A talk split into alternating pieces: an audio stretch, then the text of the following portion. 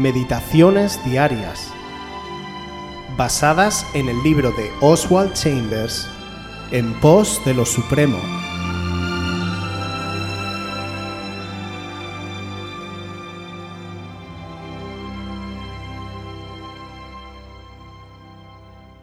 Al borde de la desconfianza. Juan 16, 32. He aquí, la hora viene, y ha venido ya, en que seréis esparcidos cada uno por su lado, y me dejaréis solo, mas no estoy solo, porque el Padre está conmigo.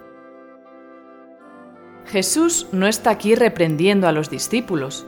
La fe de ellos era verdadera, pero se hallaba turbada, no estaba activa en los hechos. Los discípulos fueron esparcidos por causa de sus propios intereses vivos a intereses que nunca fueron de Jesucristo. Después de que hayamos sido perfectamente vinculados a Dios en santificación, nuestra fe tiene que ser manifestada por los hechos.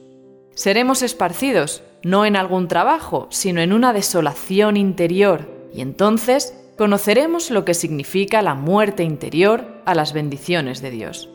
¿Estamos preparados para esto? No es que lo hayamos escogido, sino que Dios ha dispuesto nuestras circunstancias de tal modo que seamos llevados a esta experiencia. Y hasta que hayamos pasado por ella, nuestra fe será sostenida por sentimientos y bendiciones. Una vez que lleguemos a esa experiencia, no importa dónde Dios nos coloque, ni cuáles sean las desolaciones interiores, podemos alabar a Dios porque todo está bien esa es la fe manifestada en los hechos. Y me dejaréis solo. ¿Hemos dejado solo a Jesús por el desparramiento de su providencia? ¿Por qué no vemos a Dios en nuestras circunstancias? La oscuridad viene por la providencia de Dios. ¿Estamos dispuestos a permitir que Dios haga lo que quiera con nosotros? ¿Dispuestos a ser separados de bendiciones de las cuales somos conscientes? y hasta que Jesucristo sea el Señor, todos tendremos intereses propios que servir. Nuestra fe es verdadera, pero no es permanente todavía. Dios nunca está de afán. Si esperamos, veremos que Dios nos está indicando que no hemos tenido interés en Él mismo, sino tan solo en sus bendiciones. El sentimiento de la bendición de Dios es elemental. Juan 16:33 dice, Confiad, yo he vencido al mundo. Entereza espiritual es lo que necesitamos.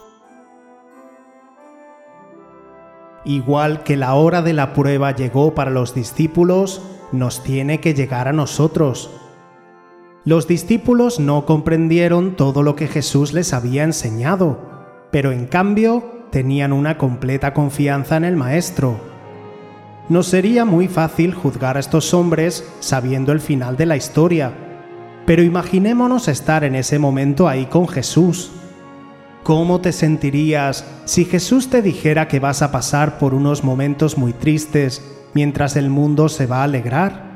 ¿Y si te dijera que tu fe va a ser desquebrajada? ¿Cómo te sentirías si hubieras oído el clamor de Jesús diciendo, Padre, ¿por qué me has desamparado? Supongo que hubieras tenido los mismos pensamientos de los discípulos. ¿Dónde está la mano de Dios en toda esta pena y sufrimiento? ¿Dónde está el Padre ahora mismo? ¿Por qué permitiría que algo tan terrible sucediera después de todo lo que Jesús prometió acerca de su reino? Estas eran las clases de pensamientos que llevaron directamente a los discípulos a un pozo de desesperación. Jesús era su esperanza, pero estaba siendo desbaratada. Pero la misericordia de Dios estaba trabajando plenamente a través del Espíritu Santo, la cual determinó la victoria después del oscuro día de la cruz. Una semilla de fe se había implantado en los seguidores de Jesús y sus casas habían sido construidas sobre la roca. Sí, fueron sacudidas, pero cuando la tormenta pasó, esas casas estaban aún de pie. Muchos de los que hemos servido a Jesús fielmente durante los años, nos hemos vuelto más y más seguros de que nuestra fe puede resistir cualquier horno ardiente. Como los discípulos podemos decir, ahora veo, Señor, ahora creo. Pero de repente estamos enfrentándonos a una fuerte y grandísima crisis nos damos cuenta de que hemos entrado en un horno siete veces más caliente que cualquier otro al que nos hayamos enfrentado. Nuestra vida, nuestra fe, todo lo que hemos construido en la esperanza de Cristo, comienza a tambalearse y a ser inundada de cargas y miedos. Pero en esos momentos es de gran importancia que nos agarremos firmemente de una gloriosa verdad. Y es que, como les pasó a los discípulos, la semilla de fe no está muerta, estaba completamente viva. Las oraciones de Jesús por ellos y por nosotros en Getsemaní han prevalecido. Él ha vencido al mundo. Es entonces cuando la fe se hace permanente, se agarra a la roca y no se mueve jamás. Así que confiemos, alabemos al Señor en medio de la prueba porque la victoria de Jesús en la cruz se va a hacer patente y va a traernos la paz de Dios de una forma radical.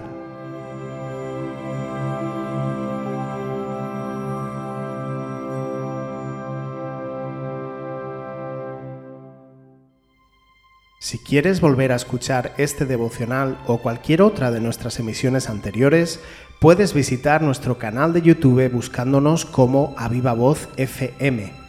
También puedes ponerte en contacto con nosotros a través de nuestra página web www.avivavoz.es o mandarnos un correo electrónico a la dirección contacta@avivavoz.es.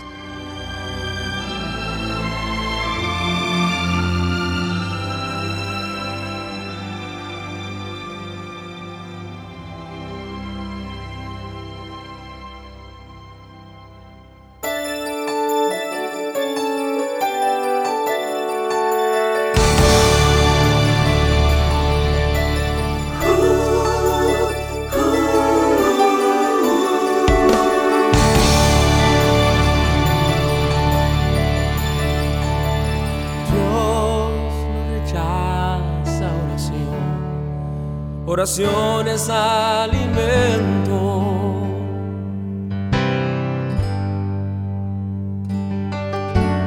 Nunca vi un justo sin respuesta o quedar en sufrimiento.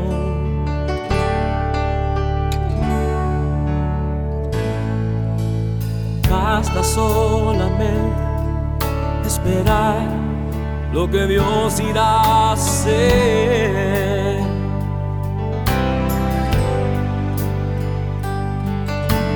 Cuando Él levanta sus manos, es hora de vencer.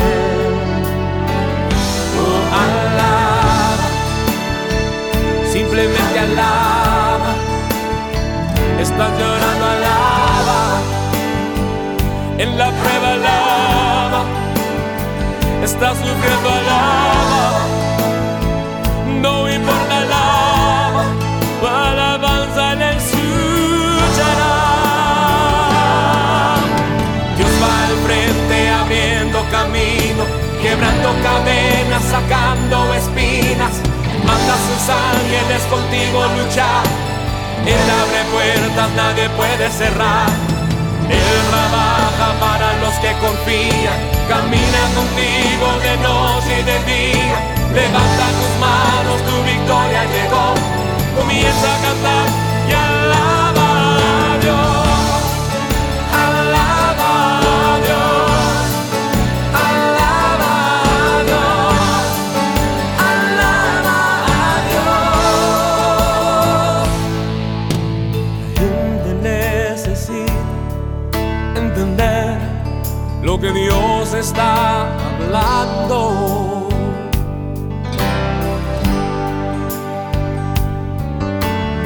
Cuando Él queda en silencio es porque está trabajando.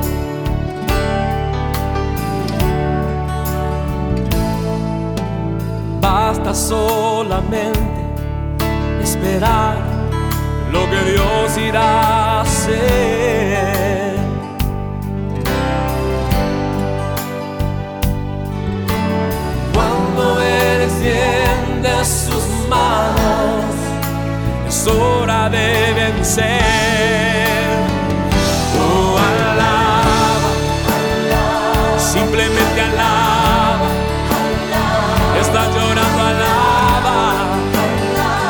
En la prueba, alaba.